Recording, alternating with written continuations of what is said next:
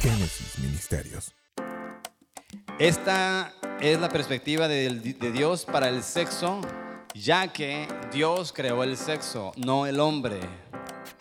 Dios creó el sexo. Dile que está hablando de ti, Dios creó el sexo. Tú no lo creaste. Tú no lo creaste. Y quiero comenzar platicándoles de un matrimonio que se llamaba Abraham y Dulce. Puse este nombre para que pude haber puesto Juanito, pude haber puesto otro nombre, pero no quiero que se identifiquen ustedes y ahora tengan problemas como que está hablando de mí. No, me voy a... Yo puse este nombre a propósito, aunque no somos nosotros. Abraham y Dulce era un matrimonio educado, aparentemente con valores, fuerte, sólido, pero estaban teniendo problemas de intimidad. ¿Qué había pasado? En el, durante el embarazo fue complicado, el parto fue muy complicado y el doctor les recomendó que no tuvieran relaciones sexuales durante un tiempo, ya que podía ser peligroso para la, salud de Dulce. Entonces todas las fuerzas se enfocaron en el bebé, en criarlo, en alimentarlo, en apapacharlo, en sacar adelante. Pero eso se convirtió como en un modus vivendum, el estar separados.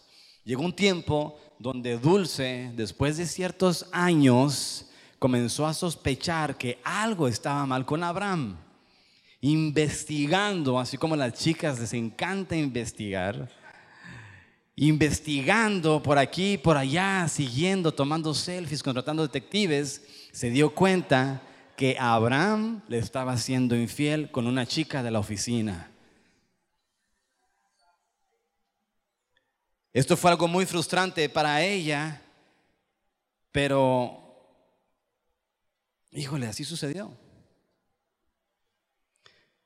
Aunque tal vez Abraham pudiera haberle prometido a Dulce que jamás iba a pasar eso, aunque Abraham tal vez hubiera dicho a Dulce, mi amor, no te preocupes, no necesito sexo, te necesito a ti, no te preocupes.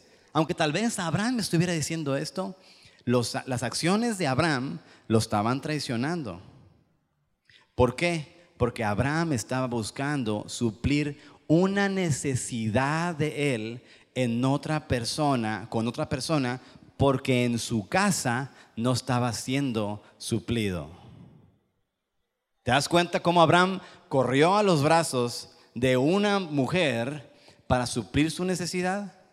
¿Y te das cuenta que había ya una mujer en su casa?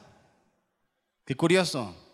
La intimidad sexual es un rol fundamental en el matrimonio saludable. Las mujeres normalmente, a menudo, minimizan esa necesidad. ¿Verdad que sí? Ejemplo, en un estudio en la, prioridad, en el, del 1 al 100, por así decirlo, en lista de prioridades para la mujer, el sexo ocupa el número 13. Justo después de la jardinería. No inventes. En el hombre, el número uno es el honor, el respeto, el honor. El número dos Adivinen qué es. El sexo. Quiero que entiendan esto. El sexo es nuestra segunda necesidad como hombres. ¿Qué tal chicos? ¿Cómo les quedó eso? Capaz de que algunos ni sabían, les digo que, ¡Ah! ahora entiendo todo, pastor. Ahora todo es claro. Y las mujeres, esposas, Ah, con razón. Con razón. Siempre anda ahí. Siempre anda ahí de. De arrimado. ¿No? es por eso. Chicas. Pero quiero decirte algo, chicas. Y quiero que. Esta es la perspectiva de Dios. Chécate. Chicas. Ustedes son el regalo de Dios para sus esposos. Ustedes, sí, Dios las equipó con todo lo necesario para satisfacer las necesidades de su esposo. A pesar de que, fíjate, muchas veces mujeres divorciadas o viudas anhelan esa intimidad con su esposo. A pesar de que se quejan, ay, ahí viene otra vez. Ay, tú, a pesar de que te quejas, ¿me explico? Las mujeres viudas o divorciadas anhelan esa intimidad con sus esposos. Ustedes, chicas, tienen necesidad de afecto, ¿sí o no? Tal vez sexual o no sexual, pero ¿no les gustaría que su necesidad de afecto fuera suplida? Ah, claro que sí. Y quiero ponerte un ejemplo. Un papá, por no decir un padre, un padre, no de una iglesia, sus hijos estaban a punto de casarse. Él se dedicaba a reparar carros y a crear carros. Y una vez el papá dijo, les voy a dar un regalo a cada uno de mis hijos. Era un joven y una chica. Y él les preparó un carro específicamente para él y para ella. Entonces, en el momento que se casan, el papá le dice a él, hijo, tengo un regalo para ti. Es este carro. Wow, gracias papá. Se lo lleva, estaban muy contentos. A los meses regresa el papá y ve que el carro ya no estaba. Lo había cambiado por una camioneta para el trabajo. Le dice, hijo, ¿y el carro que te regalé? Ay, papá, me encantaba, me gustaba, pero lo cambié por una camioneta porque eso lo necesitaba más. Dijo, bueno, se puso un poco triste el papá, pero tenía la hija. Llega y hace lo mismo con la hija, le regala un carro precioso, un regalo hermoso, y la hija en su, en su día de bodas lo recibe con tanta felicidad. A los meses, el papá llega a la casa de su hija y ve que el carro estaba en el garage o en la cochera. No lo había usado nunca.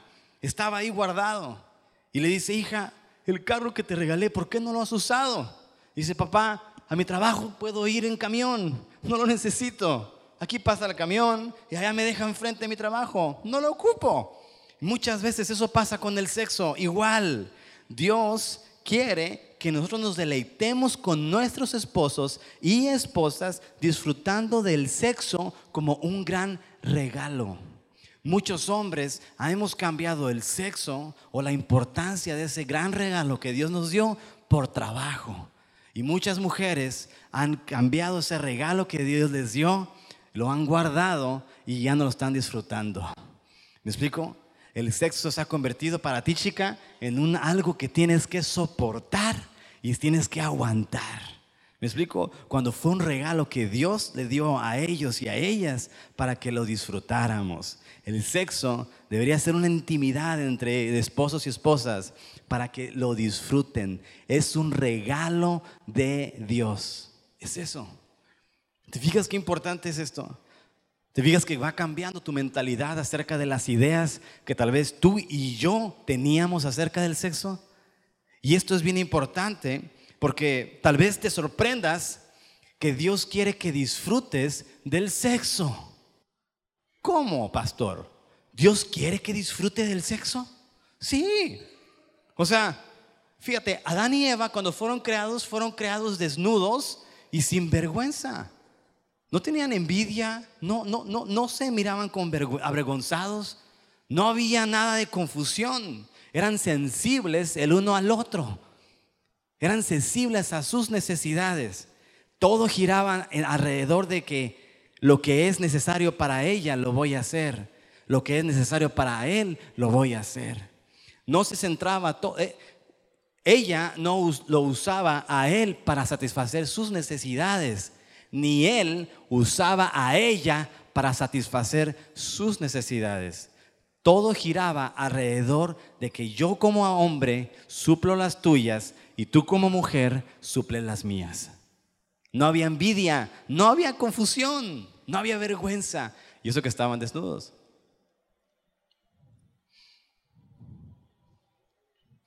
Imagínate cómo era el sexo en el Edén.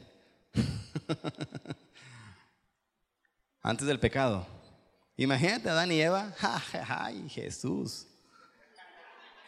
Dios les dijo multipliquen, imagínate. Y estaba, la, indicación estaba reciente.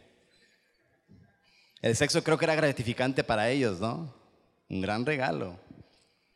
El sentir de Dios para el sexo dentro del matrimonio se encuentra en Cantar de los Cantares. Se encuentra en la Biblia. Y quiero que me acompañes al capítulo 1 de Cantares, del 2 al 4. Me estoy yendo bien rápido porque quiero terminar. No quiero dejar medias, todo a medias. Si me tardo un poquito, ah, eso es importante para todos. Oh, si él me besara con besos de su boca, ¿por qué mejores son tus, ah, porque mejores son tus amores que el vino? A más del olor de tus suaves ungüentos. Tu nombre es como un ungüento derramado. Ay, por eso las doncellas te aman. Imagínate.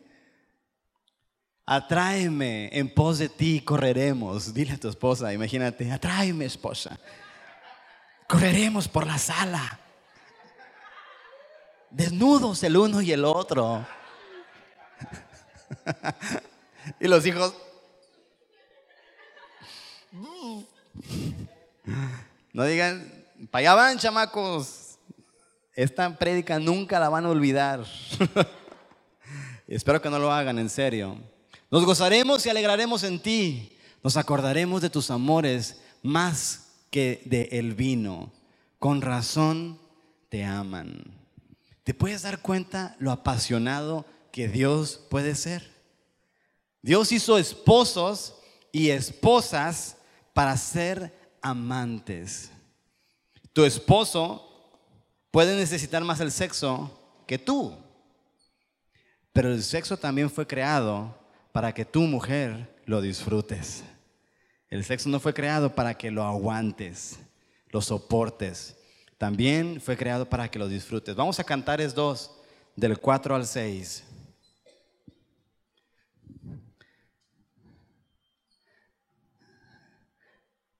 Me, llevó a la casa del banquete y su bandera sobre mí fue amor. Sustentadme con pasas, confortadme con manzanas, porque estoy enferma de amor. Su izquierda esté debajo de mi cabeza y su derecha me abrace. ¿Cómo te habla de los sentidos, de los olores, del gusto, del tacto? ¿Te das cuenta que los sentidos que tú tienes son parte de la búsqueda de la intimidad.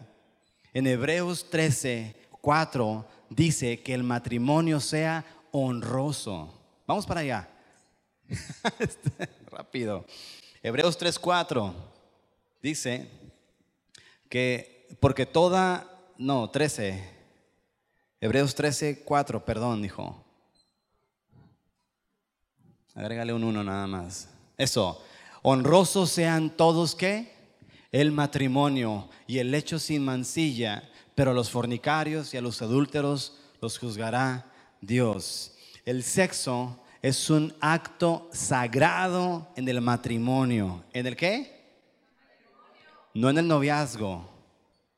Uh.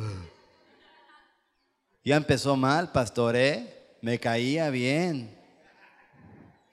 El sexo es un acto sagrado para el matrimonio. Cuando tú incorporas todos los sentidos para esa búsqueda de intimidad, entonces el sexo se convierte en algo saludable y satisfactorio. Imagínate que estás con tu esposa. Fácil podría ser para mí que llegue cansado al trabajo y llego como león rugiente queriendo destruir y devorar. Y lo más fácil para mí podría ser, pues nada más pon como va. Y, y ella hasta a veces se saca de onda, ¿no? Es como que ella está dormida y yo nada más llego ahí y me dejo caer como muerto al lado de ella. Y empiezo yo a, a, frotarle, a masajearle, a, en búsqueda ese es mi, ese es mi, en búsqueda, en búsqueda de algo, ese es mi tacto, ¿no? ¿Ella cómo se va a sentir? ¿Se va a sentir abusada? ¿Se va a sentir incluso lastimada? Porque el sexo no debería de ser un abuso. El sexo debería ser algo sagrado, algo que comienza como el alfa y el omega, algo que comienza y que termina. Algo que comienza como un romance, ¿sabes? Con caricias, un susurro, mi amor, ya llegué. Vengo con todo. Ay, no, mañana nos vemos mejor. Me huele la boca. Pero llegas, ¿me explico? Y el final no debería ser como un final y al celular. Debería ser el final y a platicar. ¿Me explico? Vamos a platicar. Ahorita vamos a ver por qué es importante esto. En nuestra cultura mexicana, el sexo se ha convertido, mira, al sexo se le ha robado la inocencia. Y el sexo se ha convertido solamente en algo simple, en una rutina. Tenemos sexo, eh, pues vamos a echarle, pues. Le echemos, ya sé. Es una rutina nomás. Una rutina sexual. Pero para Dios no. Es un regalo. Es algo especial. Es algo sagrado. Es conexión. ¿Cómo vamos? Todos están así. Ay, caray. No que hemos acabado. Los hombres tenemos esta necesidad, esta legítima necesidad del sexo. Y las mujeres tienen una legítima necesidad de la comunicación. Chicas, cuando ustedes dan prioridad a su vida sexual, le estás diciendo a tu esposo, tus necesidades son importantes para mí. Cuando tú no le das prioridad a tu vida, chicas, sexual, le estás diciendo a tu esposo, tus necesidades no me importan, no son importantes para mí. Chicas, ¿qué le están comunicando a sus esposos? ¿Le están dando a entender que sus necesidades son importantes? ¿O le estás dando a entender que tus necesidades son las importantes? Es una pregunta capciosa. Piénsalo tú. Otro mensaje que puede llegar fuerte, fuerte para poder lograr una vida sexual sana es la aceptación. Ah, ¿cómo lidiamos con eso? La aceptación. Tu aprobación, mujeres, chécate esto, ¿eh? Su esposas y futuras esposas, su aprobación hacia él afirma su masculinidad. Chécate. Cuando tú te niegas noche tras noche tras noche, no estás rechazando el sexo. Estás rechazando a tu esposo. Wow. El esposo, ¿viste? Te dije, te dije, ya, suéltale.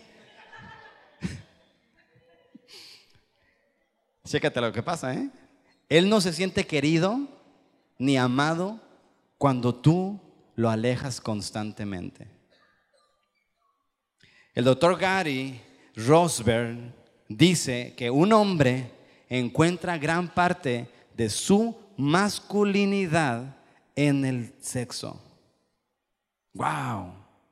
O sea que tu aceptación en la cama le comunica que Él es capaz de cuidarte y de satisfacerte. Wow. Y esa fe que tú le transmites, que tú crees en Él, vamos viejo, sí puedes, sí puedes, hijo, échale, que, que tú le, lo aceptas. Esa, esa fe, ¿me explico? Va a lograr que otras áreas fuera de la recámara vayan mejorando. Otras áreas fuera del sexo vayan mejorando. Tal vez hay áreas que quieres que mejoren la comunicación, la aceptación. Pero sabes, mucho comienza en el sexo, muchísimo. De hecho, hay un cuate que escribió un libro que se llama Sex and the Single Soul. O sea, el sexo y la, el alma soltera o, mm, sí, soltera. Se llama Jack Hayford. Ahí lo, lo, lo buscan ustedes. Pero dice él esto, chécate.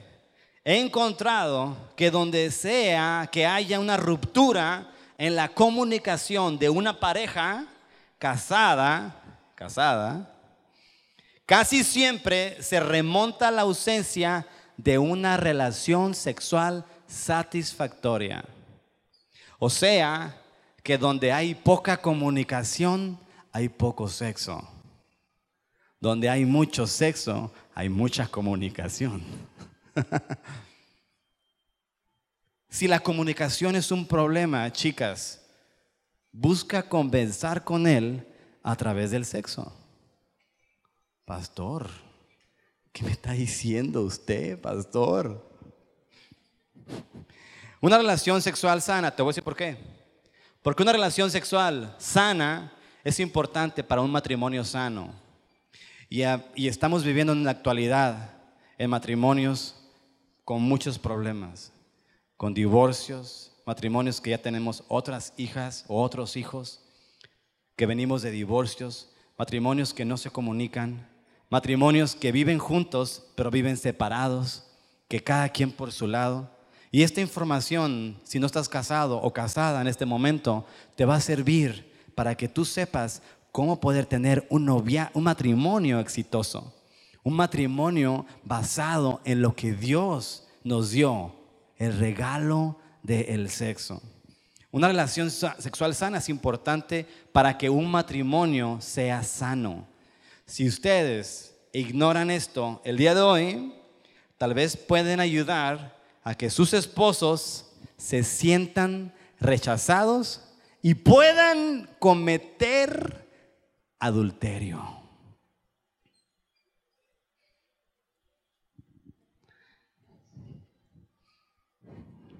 Ay, qué feo. Mantener una relación viva mantiene los ojos de tu esposo y su corazón inclinado a ti. Fomenta un ambiente para una sana comunicación dentro del hogar. Sí, lo digo por experiencia. Entonces, mal, mal dato, mal dato, pastor. Pero sabes qué, si como mujeres nos mantenemos, mira, bueno, ahorita vamos a llegar a eso. Satanás ha hecho un gran, gran trabajo poniendo muros entre esposos y esposas. ¿Con qué propósito? Con el propósito de obstruir la relación sexual. Lo ha hecho muy, muy, muy bien. ¿Por qué? Porque Satanás sabe lo importante que es el sexo. Y no descansará hasta alejarlos, a ustedes matrimonios, hasta alejarlos de una vida sexual activa. Porque Él sabe que si no hay una vida sexual activa, no va a ser un matrimonio sano. Y eso es lo que el diablo quiere lograr, que sea un matrimonio enfermo. No, te, no, no sé si te has fijado que normalmente justo antes de dormir, antes de dormir hay un pleito. ¿No te ha pasado esto? Que ya cuando estás a punto de entrar en la cama, ya algo pasó, ya, ya, se, ya duermen nacha con nacha, ya separados, o uno en un lado porque se pelearon. ¿Te has fijado que esto es muy común? Son mentiras del diablo para dividir la relación entre esposos y esposas. Ahora te quiero hablar un poquito acerca de las mentiras que el diablo utiliza para dividir e, a, esposos y esposas para dividir la relación sexual, para evitar la relación sexual. Mentiras acerca del sexo de Satanás. ¿Te gustaría escuchar algunas? Nada más yo. Pues ya no hacemos nada. ¿Te gustaría escuchar algunas mentiras sobre el sexo? Bro, got it, man. Venga, ahí va. Una mentira acerca del sexo. El sexo fuera del matrimonio es divertido y emocionante.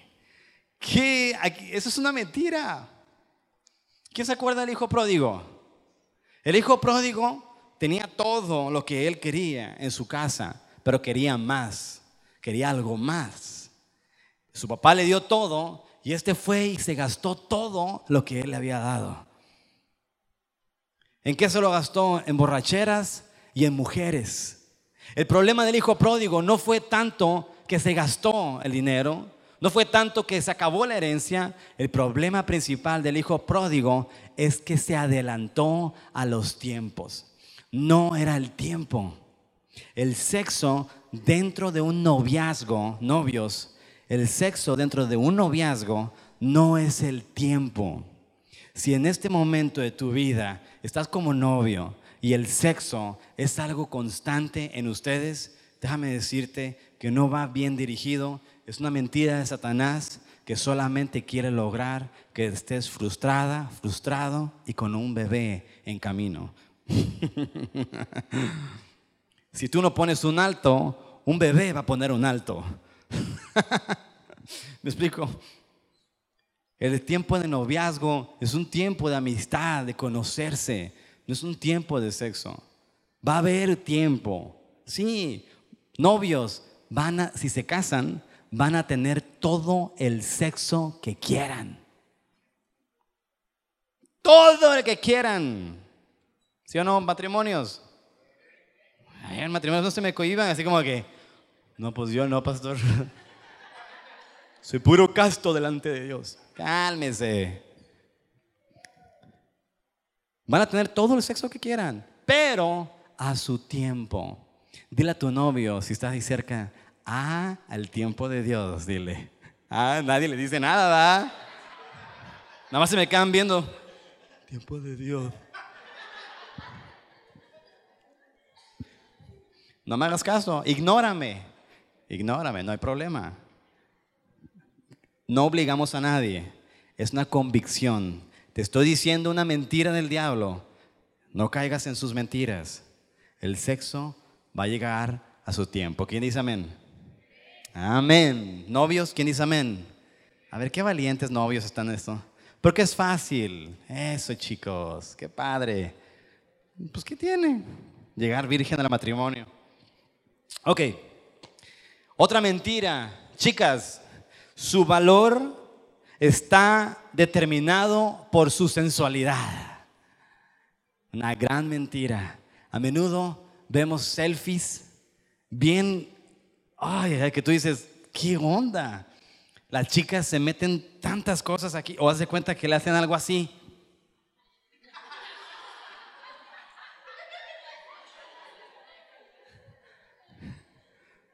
Y tú, y tú ves la foto del perfil y tú dices, wow. Y la ves en real y tú dices, mm". ¿qué No concuerda. Porque piensas que entre más sensual eres, más valor tienes.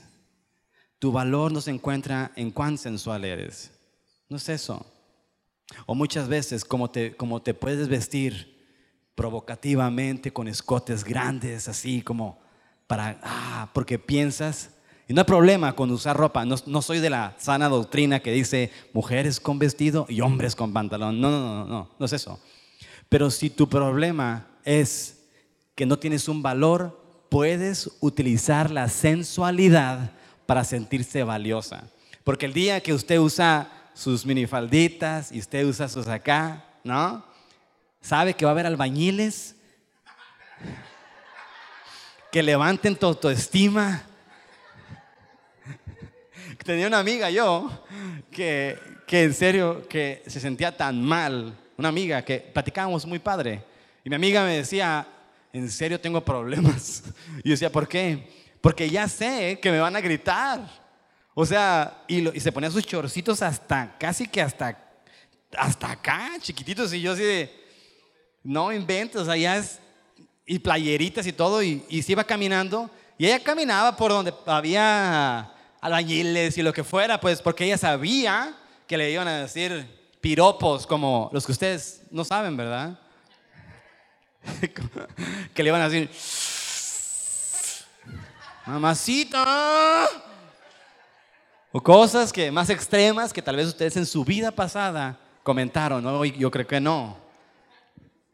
Pero eso le levantaba el ánimo a mi amiga, levantaba su valor. Era un engaño. No hay problema, los chorcitos no son un problema. Los problemas es de que no tienes un valor. Ese sí es un problema. Y déjame decirte que para Dios tú eres una flor importante, valiosa, que tiene muchísimo gran valor. Eso es lo que tú eres. No necesitas ser sensual para tener un valor. ¿Quién dice amén, chicas? Gloria a Dios porque esta mentira se rompe hoy. Tu valor se encuentra en que tú eres la hija del Dios Altísimo. Tú eres la hija del Rey. No ocupa demostrarle nada a nadie. Usted ya es perfecta para Dios. Amén. Gloria a Dios. Venga. Otra mentira. ¿Quieren otra? Eso, nos quedan 15 minutos de mentiras. Voy rápido, qué chido, ya voy a acabar. ¿Quieren que acabe? ¿Verdad que no? Dos horas. Otra mentira. Chicas, no eres atractiva si no tienes un cuerpo de supermodelo. Ay, ay, ay. Jesús. Se ha convertido tal vez en tu vida un afán el tener el cuerpo perfecto porque piensas que tu esposo te va a admirar más. Pero déjame decirte que he conocido amigas, tengo muchas amigas. Bueno, tuve muchas amigas. Nada, también tengo ahorita, pero no las mismas que tenía antes. pero tenía amigas en serio que estaban tan obsesionadas con sus cuerpos que al final se veían a ellas mismas y se odiaban lograron algo que no eran ellas mismas. Yo decía, pero es que si estabas bien bonita, o sea, ahora ya tienes una bola acá, no es acá, la bola está acá. Debería estar acá. Ay, sí, amigo, pero es que fui con este doctor que me lo recomendaron y míralo. Acá me lo dejó, la gran caderota. Las piernitas así y la caderota así, o sea, parecía como si trajera un, una dona de esas de palagua. Pobrecita, y ella se odiaba a ella misma, se aborrecía. Su afán por creer que su atractivo se encontraba en parecerse a alguna estrella, a alguna supermodelo, arruinó su cuerpo. Y ahora era más difícil reparar lo dañado. Quiero decirte algo, tu cuerpo, Dios te lo dio. No hay nada malo con tu cuerpo. Así como eres, así vas a ser atractiva para alguien. Así hay alguien que te va a amar con ese atractivo. No te va a andar diciendo, ay, ¿sabes? Como estamos gordita, ¿no crees? Y si lo hace, me lo presentas para pegarle unos buenos guamazos. Pero quiero que sepas que tu atractivo no se encuentra en un cuerpo, tu atractivo se encuentra en que tú sepas quién eres para Dios. Dice la Biblia que una sonrisa hermosea el rostro. No basta con una sonrisa genuina de ti. A ver, chicas, sonríanme el día de hoy. Sonríanme. Quiero ver sonrisas a. A ver, se sonrían de verdad. ¿no? Sonríanme bien, hombre, así esas sonrisas que ustedes tienen, miren qué hermosas, miren qué bonita. Fingida, mi Tania. No, tú, tú ni con ni con gracia. No. No, no, no. Chicas, es su sonrisa la el, su mejor maquillaje. Amén. Es su sonrisa. Yo he encontrado chicas súper maquilladas, pero así,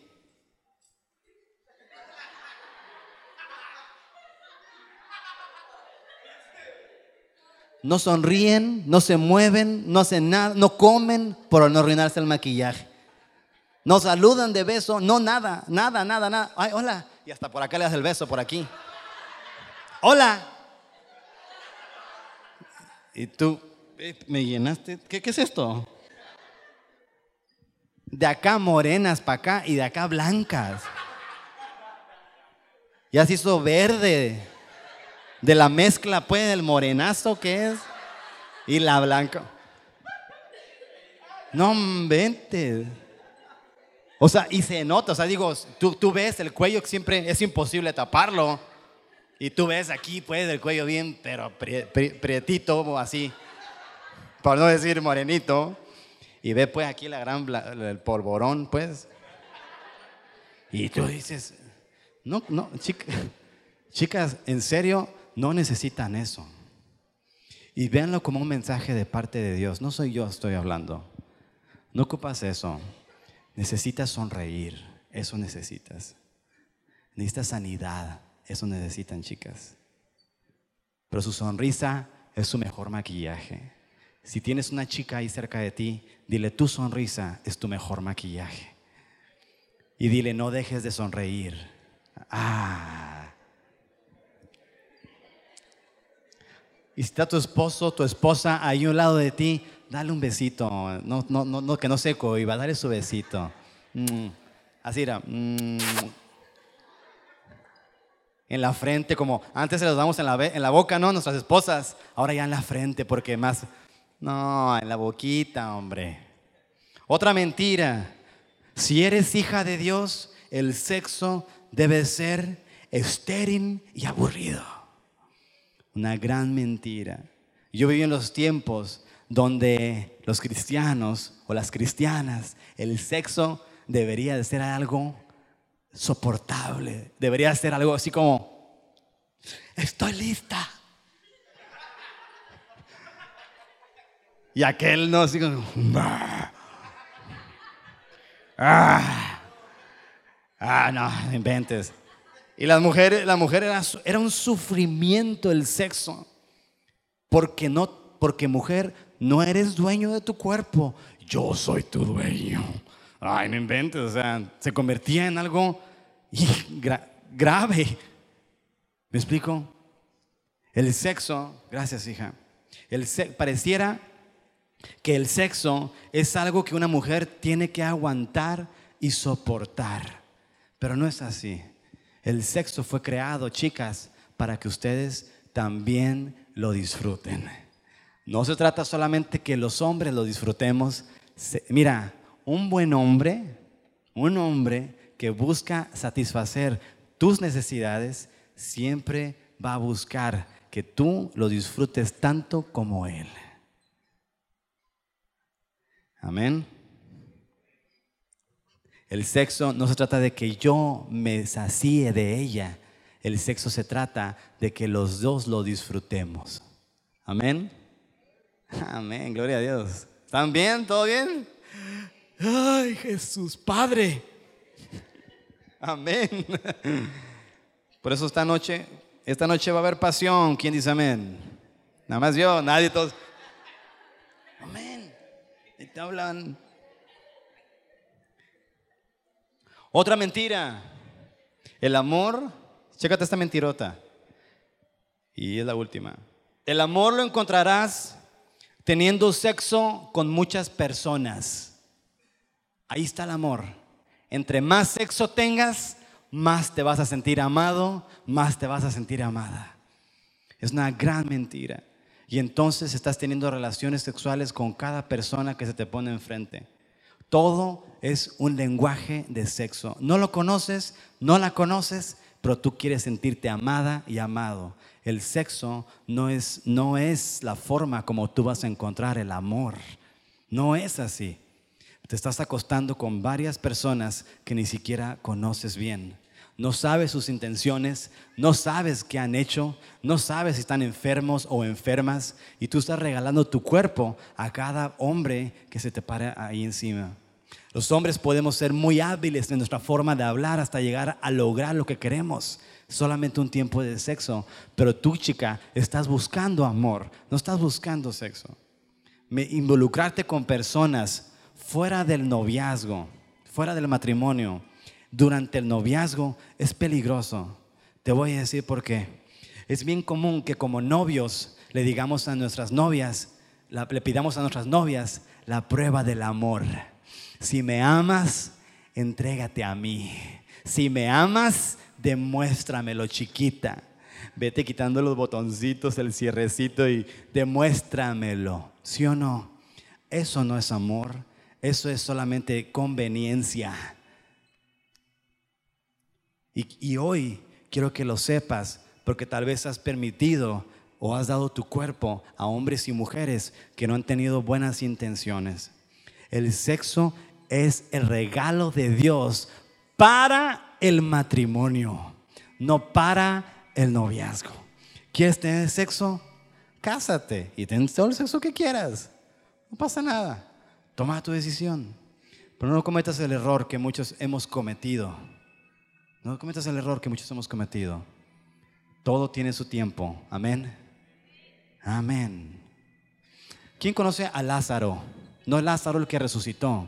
Lázaro el que, el que traía llagas. ¿Quién se acuerda de él en la Biblia?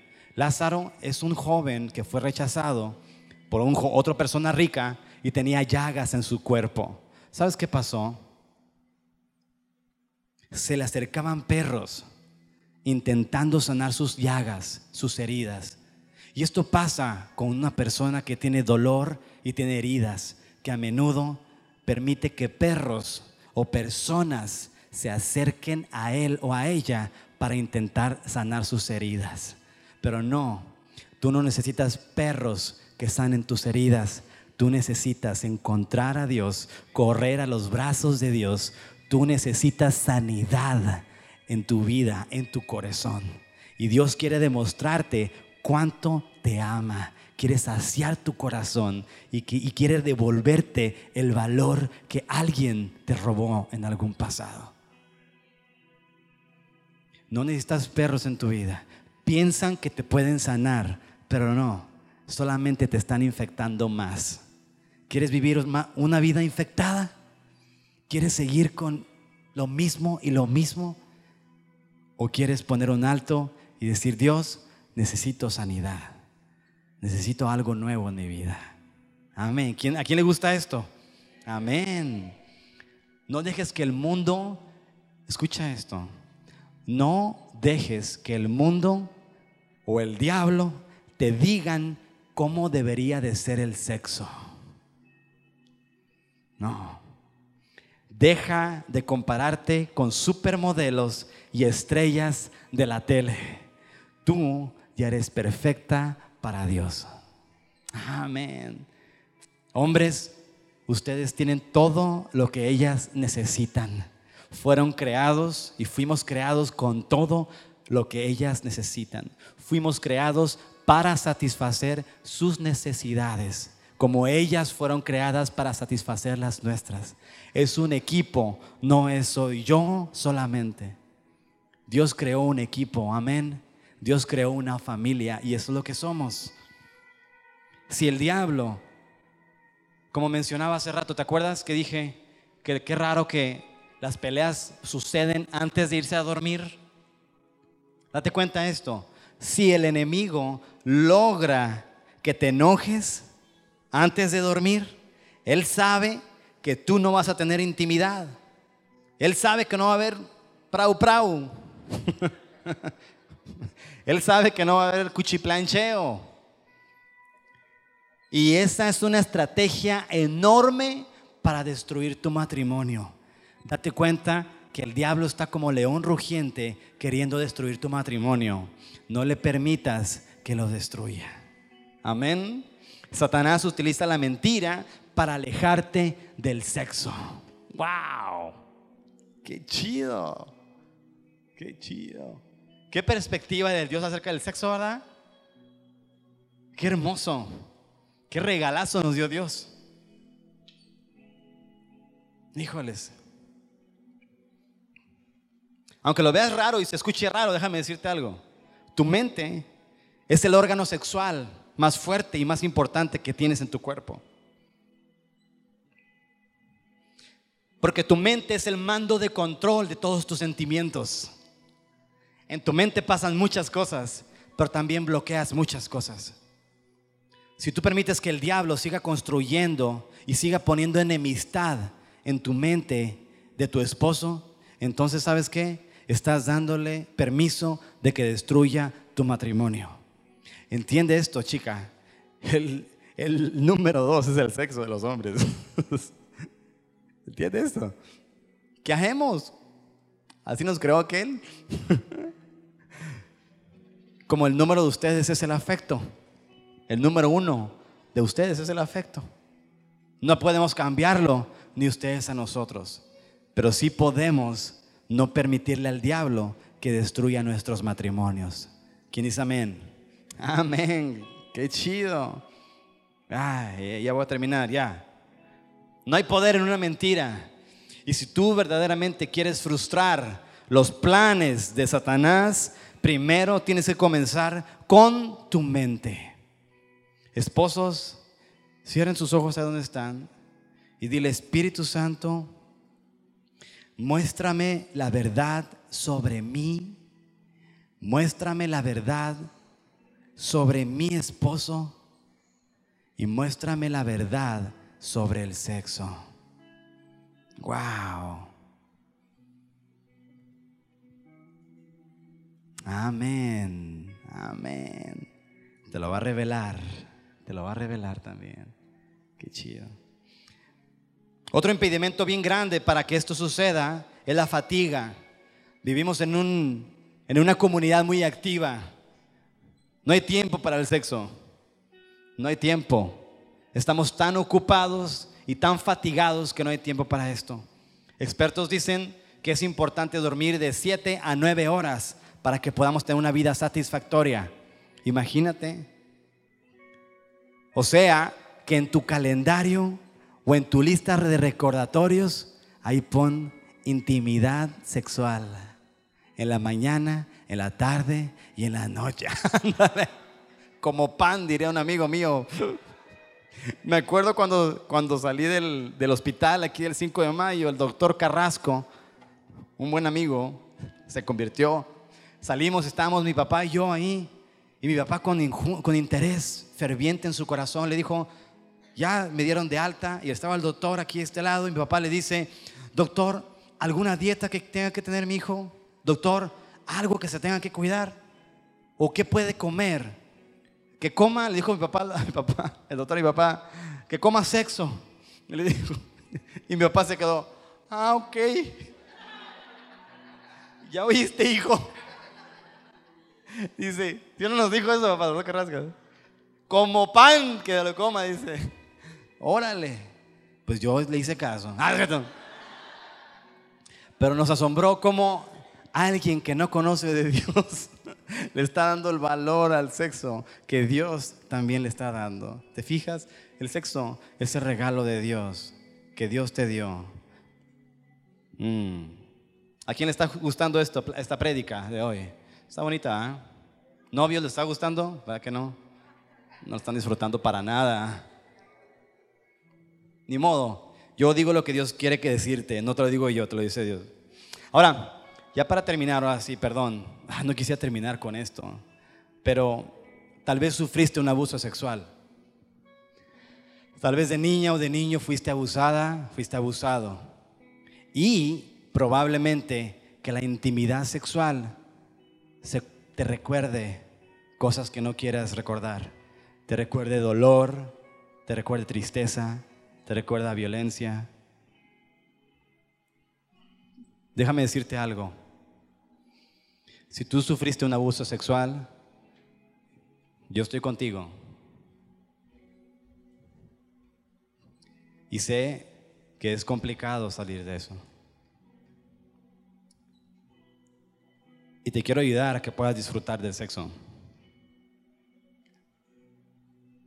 Tienes que saber esto. Jesús murió en la cruz para cargar toda tu vergüenza. Jesús murió para cargar todo ese dolor que tú estás trayendo en este momento, para cargar tu vergüenza. Él borró tu pasado para que hoy disfrutes de una vida sexual, de una intimidad sexual. Él borró ese pasado en la cruz. Y si tuviste culpa o no, si tuviste culpa o no, Dios quiere que tú experimentes sanidad completa. Dios quiere que tú experimentes el perdón, que experimentes algo nuevo, que experimentes su amor, su gracia para ti. Que sepas que tu pasado ya quedó borrado, que ahora Él ha hecho algo nuevo en ti. Por eso te quiero recomendar, si sufriste abuso sexual, corre a los brazos de Dios y encuentra paz encuentra aliento, encuentra ánimo. Ahí hay sanidad. Amén. Génesis Ministerios.